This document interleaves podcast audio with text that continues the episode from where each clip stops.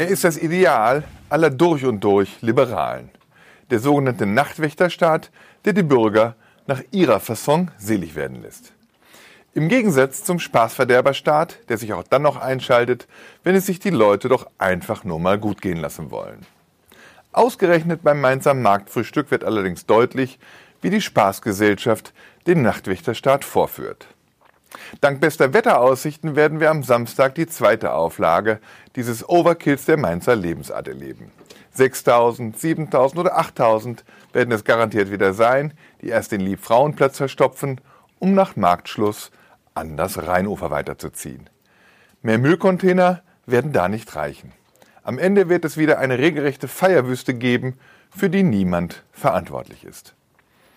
Und da zurzeit alle auf das Marktfrühstück schauen, ist der Blick noch nicht auf den Mainzer Volkspark gerichtet.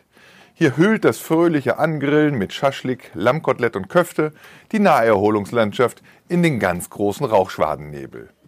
Hier oben lässt sich beobachten, dass der Homo Freizeit Jensus auch ohne jeden Alkoholkonsum die Gemeinschaft sucht, aber nichts für die Gemeinschaft tun mag. Die Vorstellung, dass der Mensch das, was er anschleppt, am Ende doch auch wieder mitnehmen könne, ist ja sowas von 20. Jahrhundert, also von vorgestern. Und die Lösung dafür, dass die beliebten Freizeitgelände nicht bald schon zu No-Go-Areas werden?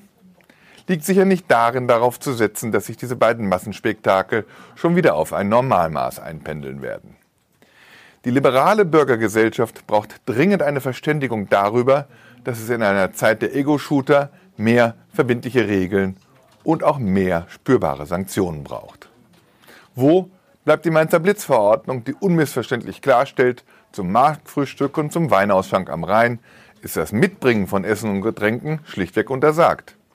Wo ist die Verordnung, die klarstellt, dass der Abfall mit zurückzunehmen ist, wenn die Müllbehälter voll sind? Wo sind die Ordnungskräfte, die das auch kontrollieren und für alle wahrnehmbar Knöllchen verteilen? Und wo ist die polizeiliche Verstärkung für den leider allzu wahrscheinlichen Fall, dass diese Ordnungskräfte blöd angemacht werden.